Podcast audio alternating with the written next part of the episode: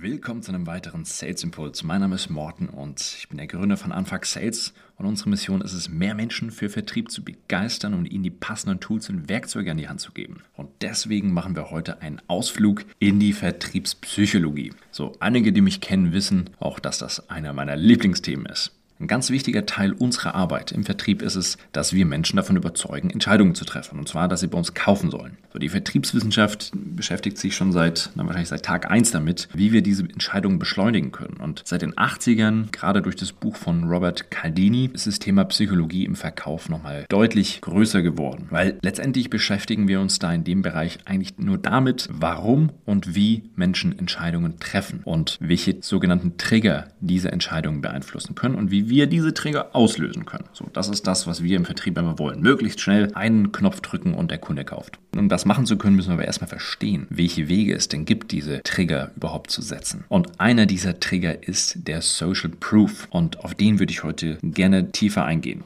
So grundsätzlich rührt der Social Proof daher, dass wir Menschen keine Einzelgänger sind. Wir müssten in der frühen Zeit Gruppen finden, um überleben zu können. Allein in der Tundra war es ziemlich lebensgefährlich. Und deswegen haben wir gelernt, uns danach auszurichten, dass wir von Gruppen akzeptiert werden und das zu tun, was andere Leute tun. Wenn plötzlich eine ganze Horde Menschen an den Fluss runtergeht und zwei Stunden später satt vom Fluss wieder zurückkommen, dann sollten wir vielleicht auch mal dorthin und dort angeln, da wir dann vielleicht auch satt werden. So, das ist Social Proof. Das ist die anderen machen, machen wir auch und versprechen uns dann mehr Erfolg dadurch. Und genau das wird ja auch im Verkauf extrem oft verwendet. Ähm, ich glaube, ich muss nicht die Beispiele mit Amazon, eBay oder TripAdvisor oder Booking.com bringen. Ihr wisst, was ich meine. So, das sind die meistgenannten Beispiele. So, warum ist das aber so? Ich habe kürzlich mir ein Beispiel eingefallen. Wenn wir in einen Club gehen, so, wenn wir es dann tun, sind wir irgendwie halbwegs schick angezogen. Hemd, Kleid, Hose, also die Basisausstattung. Wenn wir ins Freibad gehen, tragen wir Badehose oder Bikini. Klar, der Unterschied ist auch der Zweck. So mit, mit Jeans im Freibad wäre ziemlich unpraktisch, weil wenn wir schwimmen gehen wollen, das ist doof. Stellen wir uns jetzt mal vor, wir kommen ins Freibad in unsere Badehose und plötzlich tragen dort alle Menschen Jeans und Chinohosen und Hemden und die Frauen sind in Kleidern. Auch wenn wir rein zweckmäßig deutlich passender angezogen sind.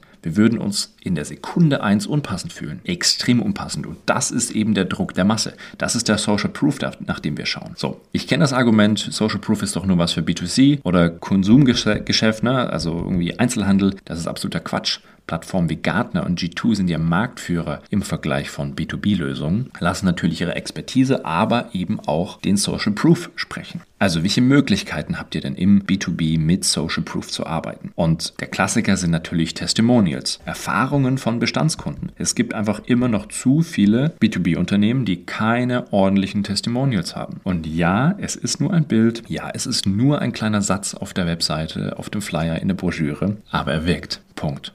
Testimonials wirken. Weil wir als Kunden, die uns noch nicht orientieren konnten, noch nicht genau wissen, ob das die richtige Lösung ist, orientieren uns gerne an anderen Leuten, die die Entscheidung schon getroffen haben. Und wenn die dann auch noch bereit sind, ein Testimonial zu schreiben, das erhöht die Wahrscheinlichkeit, dass wir kaufen. Eine tiefergehende Möglichkeit sind Fallstudien mit ganz konkreten Unternehmen. Unternehmen, die sehr begeistert sind, deren Case spannend ist, baut eine Fallstudie auf und zeigt die euren potenziellen neuen Kunden. Eine Sache, die ich auch immer wieder sehe, gerade im amerikanischen Bereich, aber auch in Deutschland wird das immer öfter, zeigt doch einfach mal die Anzahl der Kunden, die schon mit euch arbeiten. Also auch hier die Masse zieht auf der Website. Ihr könnt das aber genauso gut im Gespräch einbringen, gerade wenn eure Brand nicht so bekannt ist, wenn ihr noch nicht der Platzhirsch seid. Mal zu sagen, ja, über 800 Kunden vertrauen unserer Lösung schon. Gerade wenn ihr im hochpreisigen Segment seid, sind 800 ja schon eine sehr, sehr hohe Zahl. Eine weitere Möglichkeit ist auch mit Endorsement zu arbeiten. Ja? Meinungsführer in eurer Branche, in dem Segment. Das können können Influencer sein, das können Leute sein, die denen auf jeden Fall eine Autorität in dem Bereich zugeschrieben werden. Weil im B2B kaufen Menschen. Und es gibt Menschen, die reagieren gerne darauf, dass viele andere die Entscheidung getroffen haben. Und es gibt Menschen, die darauf reagieren, dass einzelne Personen, denen sie viel Autorität zusprechen, Dinge gekauft haben, Entscheidungen getroffen haben. Diese zwei unterschiedlichen Menschentypen solltet ihr bedienen, indem ihr dann auch jeweils den Social Proof gebt. Ein ganz konkretes Beispiel von einem B2B-Tool, das sehr, sehr stark über über Influencer und Meinungsführer geht, ist es Projektmanagement-Tool A-Work. Das ist so ein bisschen so ein Wettbewerber zu Asana und Co. Und äh, die kommen aus Deutschland und die sponsern gerade auf LinkedIn ganz, ganz viele Posts. Das heißt, Leute mit großer Reichweite, die Projektmanagement betreiben, ähm, posten organisch in ihren Feeds quasi ihren Erfahrungsbericht mit A-Work. So, bin mir ziemlich sicher, dass da einiges auch gesponsert ist, was auch völlig in Ordnung ist, weil es ein fantastisches Tool. Ich habe das auch schon getestet. Allerdings, dieser Post hier ist nicht gesponsert und das scheint für dich ein sehr, sehr guter Kanal zu sein, um mehr Kunden auf ihre Plattform zu ziehen. Also, ich bin mir ziemlich sicher, jeder von euch hat Erfolgsstories, hat Kunden, die bereit sind, Testimonials zu machen, Fallstudien zu machen oder sonstige Möglichkeiten, eure Erfolge nach außen zu transportieren.